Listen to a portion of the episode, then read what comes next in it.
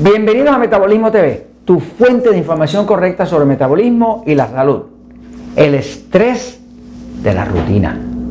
Yo soy Frank Suárez, especialista en obesidad y metabolismo, y hoy quiero hablarte de un descubrimiento, de una observación que lleva, wow, como 80 años eh, desde que se descubrió, y cada día yo lo veo más y más en las personas. Se llama el estrés de la rutina. Voy un momentito a la pizarra para explicártelo. Fíjate, eh, trabajando con el metabolismo, pues me doy cuenta de que el cuerpo, el cuerpo es un organismo vivo. El cuerpo está tan vivo que reacciona. Por ejemplo, nuestro cuerpo está vivo.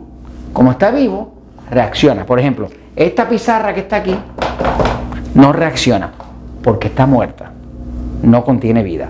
Pero el cuerpo de nosotros está vivo y reacciona. Entonces, algo que he podido observar es que cualquier flujo, flujo quiere decir algo que se mueve en una dirección, cualquier flujo que, que vaya en una sola dirección, que sea en una sola dirección por demasiado tiempo causa inconsciencia. Este dato yo lo vi en un investigador que yo respeto mucho eh, y me hizo eh, muchísima lógica, porque es lo que he podido observar. Eh, un flujo en una misma dirección por demasiado tiempo causa inconsciencia. Por ejemplo, los chinos tienen una tortura muy famosa, se llama la tortura china, donde toman una persona, lo acuestan y ponen una gota de agua que le cae en la frente. Cae una gota, otra gota, otra gota, otra gota, otra gota, otra gota, e irremediablemente esa tortura china de la gota cayendo incesantemente, gota a gota, sobre la frente, vuelve a la persona psicótica. A los chinos se le ocurren cosas, cosas extrañas, ¿no? Pero es una tortura, es una tortura eh, eh, eh, muy efectiva si tú quieres volver loco a una persona. ¿Por qué? Porque es un flujo en una misma dirección por demasiado tiempo y causa inconsciencia que es la psicosis, es un tipo de inconsciencia. Entonces, cuando aplicamos esto al metabolismo, vemos que es lo mismo. Por ejemplo, una persona, si quiere evitar una alergia, ¿qué es una alergia? Una alergia a un alimento. Una alergia a un alimento es un rechazo del cuerpo a ese alimento. Eso es lo que es una alergia. Cuando el cuerpo rechaza algo, no lo quiere, inclusive el sistema inmune del cuerpo lo ataca. Así que una alergia te puede producir una reacción alérgica que te, te quite la vida, ¿no? Pues las reacciones alérgicas son muy peligrosas. Pero la alergia es un rechazo del cuerpo de algo que no quiere, algo que tú le estás alimentando, le estás dando, no lo quiere. ¿Qué pasa? Si tú tienes una dieta, por ejemplo, yo he conocido personas que tienen una alergia al pollo. Tú dirás, ¿alergia al pollo? Sí, alergia al pollo. Eh, hay personas que ya he visto que si le hacemos la prueba de alimentos agresores, donde se sacan la glucosa con un glucómetro, si comen un poquito de pollo, se le dispara la glucosa, el azúcar por las nubes. Como es una alergia, es un tipo de alergia. Pues una persona tiene alergia a pollo, pero cuando yo entrevisto a la persona, que veo que cada vez que come pollo se le dispara el azúcar y no saben por qué, le pregunto, ¿y cuál ha sido tu dieta regular? No, yo como esto, como lo otro. Pero cuando le pregunto de su pasado, me dice, bueno, yo estuve como ocho meses, que lo único que comía era pollo y ensalada pollo y ensalada. Y con eso adelgacé 40 libras, bajé 18 kilos.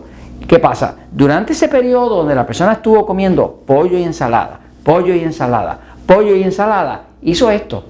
Creó un flujo en una sola dirección por demasiado tiempo y eso le causó inconsciencia al cuerpo. Ahora tiene una alergia al pollo.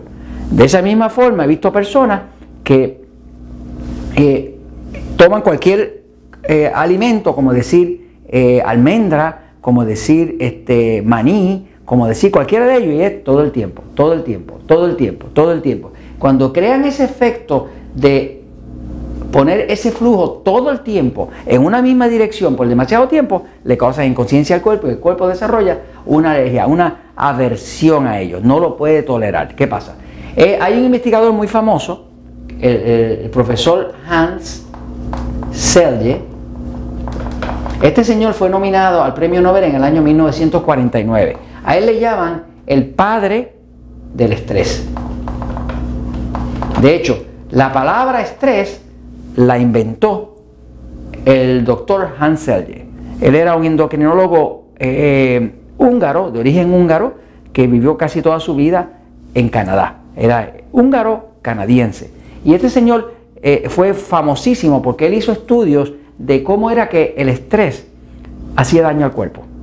Y descubrió que el estrés tiene tres etapas. La primera etapa, él le llama la etapa de alarma. Primero el cuerpo te da como un avisito, como que te está avisando, como que esto eh, no le gusta. Te puede dar un, picorcito, te puede dar una carraspera, te puede dar algo, te va a dar una alarma el cuerpo. Tú sigues insistiendo en poner la misma sustancia ahí. Y lo segundo es que hace resistencia. El cuerpo resiste, resiste, resiste. Y tú sigues dándole lo mismo, dándole lo mismo, dándole lo mismo.